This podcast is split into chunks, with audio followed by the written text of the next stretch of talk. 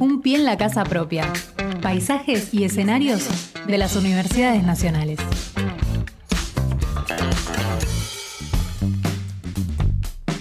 Seguimos haciendo pie, en este caso, en las cuestiones este, que tienen que ver con en la stevia. ¿Le gusta a usted la stevia? Sí, claro. Eh, es Con- un soy producto- consumidor de la stevia, Es un sí. producto ancestral, le Sí, cuento. sí, eh, que es. este, hoy está en todas las góndolas, hoy nos parece natural, pero que bueno, este, tiene, tiene sus, sus, este, sus cuestiones para, para seguir aprendiendo de historia ella. esto, Tiene su claro, historia. totalmente. Estamos en comunicación con Santiago Liaudat, que es docente e investigador de la Facultad de Trabajo Social de la Universidad Nacional de La Plata. Santiago, buen día, ¿cómo le va? Hola, buen día, ¿cómo andan? Muy bien, Fernando Pearson es mi nombre, estoy con Axel Govetnik. Este, vimos que hay una investigación eh, a partir de, de las tibias qué es lo primero que tenemos que saber al respecto. Bueno, no, es una investigación que salió publicada como libro el año pasado. Eh, yo ahí lo que hago es reconstruir la historia de los conocimientos en torno a la planta, desde que la usaban originalmente los guaraníes del Paraguay hasta que fue descubierta por la ciencia occidental y hago todo el recorrido, esto ocurrió a fines del siglo XIX, todo el recorrido hasta que la planta comienza a ser comercializada en la segunda posguerra. Y sobre todo en las últimas décadas eh, analizo el papel de los derechos de propiedad intelectual hasta que se convierte la planta en lo que es hoy una mercancía global. Entonces, en todo ese recorrido, eh, lo que hago es contar una historia, que es la historia de la stevia, pero al mismo tiempo estoy analizando el capitalismo a lo largo del siglo XX y el, y del mundo actual, ¿no? del siglo XXI. Ah, menudo el- el desafío. del Sí, sí, sí, ese es un poco el objetivo del libro. Santiago, buen día. Mi nombre es este, Axel Govetnik. Santiago, quería preguntarle esto. eh, ¿cómo, cómo surge, digamos? ¿Cómo eh, decíamos que después de la Segunda Guerra Mundial, escuché bien, ¿no? Que se Sí. descubre. ¿Y, y cómo surge el hecho de comercializarlo? No, se descubre por el mundo occidental a fines del siglo XIX. Correcto. Luego intentó ser explotada en el contexto de la Primera Guerra Mundial por las Fuerzas Armadas alemanas. En ese momento las Fuerzas Armadas del Reich evaluaron el uso de yerba mate con stevia para las tropas en la época de la, de la Primera Guerra Mundial en las trincheras. Eso no funcionó. Luego en la Segunda Guerra Mundial se vuelve a evaluar el uso de stevia, pero ahora en Gran Bretaña, en el contexto del bloqueo británico. Y recién en la segunda posguerra, en los años 60, comenzó su comercialización, primero de parte de un empresario paraguayo y luego ya Japón, siendo una potencia en despegue, ya recuperándose después de la derrota en la Segunda Guerra Mundial, ya se vuelve el gran actor de la stevia durante 40 años más o menos. Ajá. Bien, eh, pero ah, la, la gran novedad, la gran novedad en la historia Sí. de la stevia va a ser a partir del año 2008-2007, Ahora. cuando Estados Unidos aprueba el consumo de la stevia. Por eso hace Ah. pocos años todos escuchamos de la stevia. Claro. Claro. Tenían que ser ellos. este, ahora se entiende mucho más. Claro. Ahora se entiende vos- mucho más. Mira, fíjate una cosa, nosotros estamos somos países vecinos del Paraguay. Claro. E incluso la stevia tiene un uso consuetudinario eh, tradicional en provincias como Misiones, Ajá. Corrientes, Chaco y Formosa, Sí. y en Mato Grosso en Brasil. Hay un uso cultural de la stevia. Sí, Sin embargo, acá en Buenos Aires no habíamos escuchado de la stevia hasta hace 10 años, cuando verdad. apareció la Coca-Cola, ¿no? Con la Coca-Cola Life. Sí, sí, sí, sí, sí, sí, claro. Eso se vinculó directamente con la aprobación para el consumo de la stevia en Estados Unidos. Tenía que ser. Estados Unidos, claro, la Estados Unidos su prohibida. multinacional por excelencia. Claro, Claro, es decir, hay, una, hay todavía una relación neocolonial claro. de los organismos de sanidad en buena parte del mundo con el organismo de Estados Unidos. Cuando Estados Unidos aprueba un producto, tiene un efecto dominó sobre el resto del mundo y de repente un producto que no, que no estaba permitido para su comercialización, como era la stevia, excepto en Japón y algunas otras regiones muy puntuales, eh, pasó a ser una mercancía con un mercado global. Santiago, Por eso nos enteramos de esto. ¿Por qué, Sí. ¿Por qué me imagino o presumo, quizás me equivoco, que antes de aprobar el uso de la stevia, Estados Unidos se habrá este, aprovisionado bien de su cultivo y, y terrenos fértiles para poder este, producirla? Bueno, vos leíste el libro seguramente. Ah, o, o es, pues justamente yo ahí planteo, ¿no? Esta es una historia repetida. Claro. Es decir, en un caso particular uno puede ver la historia universal. Sí, Exactamente porque en lo particular se refleja lo universal. sí, sí. Y como vos decís, Estados Unidos de hecho prohibió la planta. De hecho sigue estando prohibida. Ah, como, está, como está prohibida la planta de marihuana, por ejemplo. Claro. Solamente se permite la comercialización de un compuesto muy refinado de la stevia. Ah. Lo que ustedes compran de stevia en una dietética, excepto que compren las hojas en bruto, sí. lo que están comprando ya es un refinado altísimamente tecnificado, mm. mezclado con edulcorantes sintéticos. Ah. O sea que no están consumiendo stevia prácticamente. Claro, claro. Bueno, eso fue lo que se aprobó en Estados Unidos y eso es lo que se aprobó a nivel global.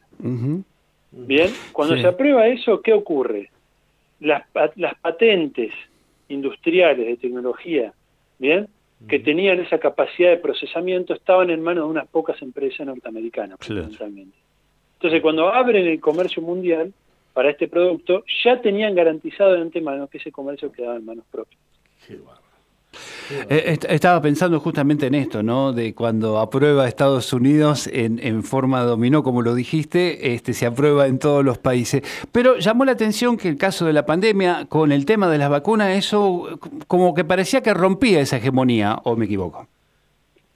Vos que hoy, hoy estamos en un mundo mucho más multipolar que el de mm. hace 15 años, cuando esto ocurrió, que fue en 2007, justamente 15 años, ¿no?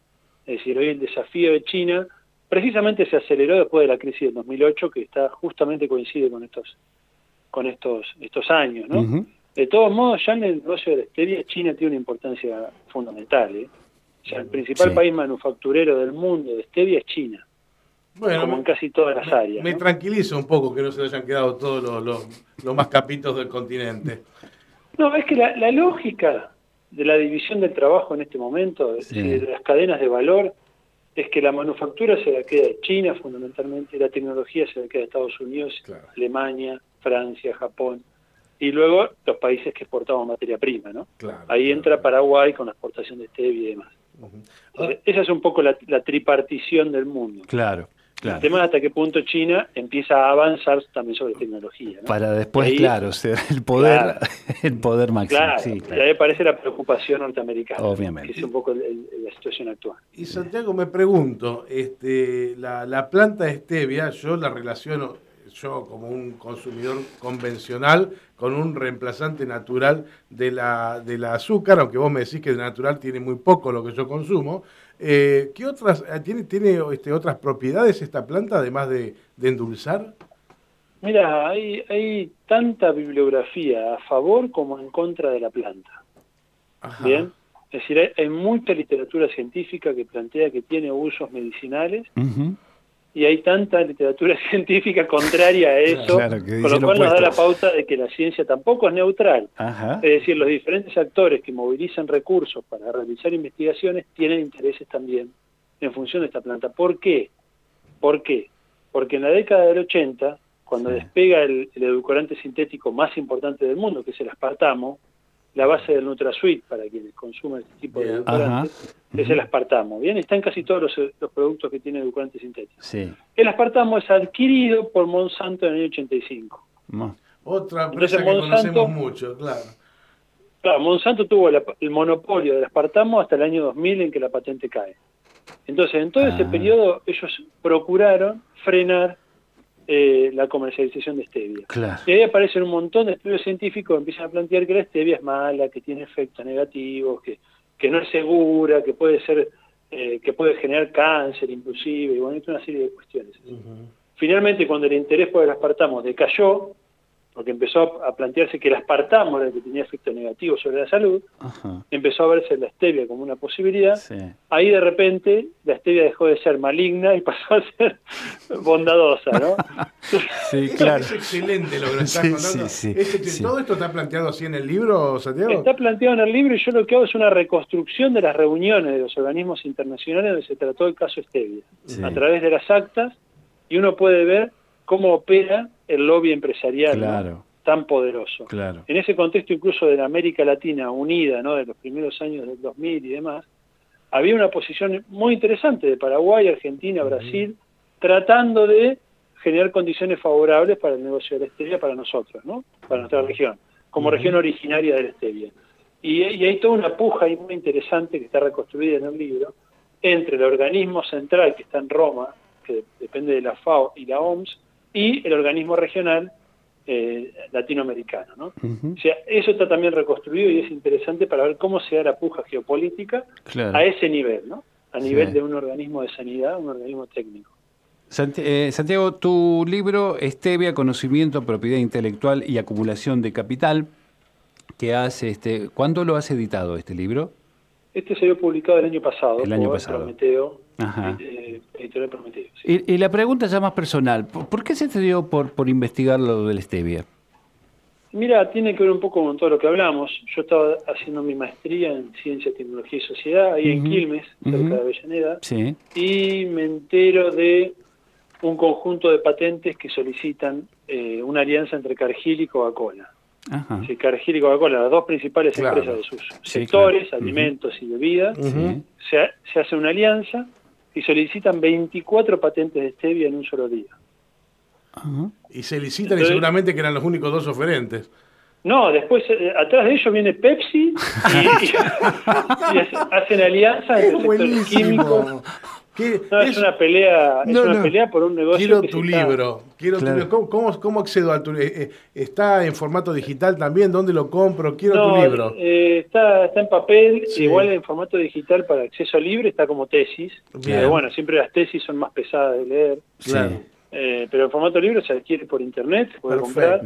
Y si no, hay varias notas ya publicadas también en internet, entrevistas y demás que pueden acceder a lo esencial del, pero estabas explicando esto de que estabas justamente con, estos monopolios que venían peleándose. 24 licitaciones en un día, señor. Exactamente. Claro, claro, es una carrera. Piensen que ustedes, a nivel de estas grandes compañías, se pelea lo que se conoce como el descreme del mercado, mm. que es el momento inicial del lanzamiento de un producto. Porque cuando ya son muchas compañías que están en el mismo producto, la ganancia tiende a caer. Claro. Entonces, el que primero, eh, el, que, el que despunta, digamos, el que arranca primero tiene ventaja. Claro. Eso es el descreme del mercado. Bien. Entonces, en esa pelea competitiva de innovación, se alían las grandes corporaciones de cada uno de los sectores. Es una tendencia del capital en este momento. Entonces vas a encontrar sector químico, sector alimentos, eh, permanentemente interactuando, ¿no? Sector eh, de bebidas procesadas, bueno, todo esto que estoy contando. Así que bueno, espero que les, guste el Santiago, estoy absolutamente motivado con la posibilidad de leer tu libro. Decime si este, en esta misma tónica eh, este, estás haciendo alguna nueva investigación. ¿Qué tenés para el futuro? Mira, antes, de que me olvide, para traerte un poquito más, en el libro también hay una historia de la CIA que la ah, no, papel. Lo quiero ya. O sea, viene completo. Viene completo con todo. Claro. Ya te lo vendí. Viene completo tiene con que ver, tiene que ver con la primer patente sobre stevia. Eh, Tuvo la, una empresa que hacía espionaje de la CIA en América no. Latina fue la que primero solicitó la patente de stevia en los años 60. O sea que todo, todo es por guita, Santiago. ¿eh? Claro, obvio. Sí, más allá de eso, más allá de eso, bueno, hoy estamos trabajando en varios temas. Sí. Tenemos una línea de investigación sobre el tema de SciHub. No sé si han escuchado alguna vez de SciHub. Mm, yo no, el acceso, El acceso a literatura científica, a revistas científicas, se ha ido privatizando con el tiempo. Ah, Hoy los científicos tenemos que pagar para acceder a literatura científica, o en el caso de Argentina lo paga el Estado, pero paga mucho. Mm. entre 10 y 20 millones de dólares. Entonces, eh, los científicos también han desarrollado una herramienta paralela que se conoce como SciHub, que es acceso ilegal a los materiales de estas revistas de Internet. Entonces estamos mostrando a través de un estudio empírico que ya salió publicado, eh, bueno, la escala de uso de esto en Argentina, que es importantísimo.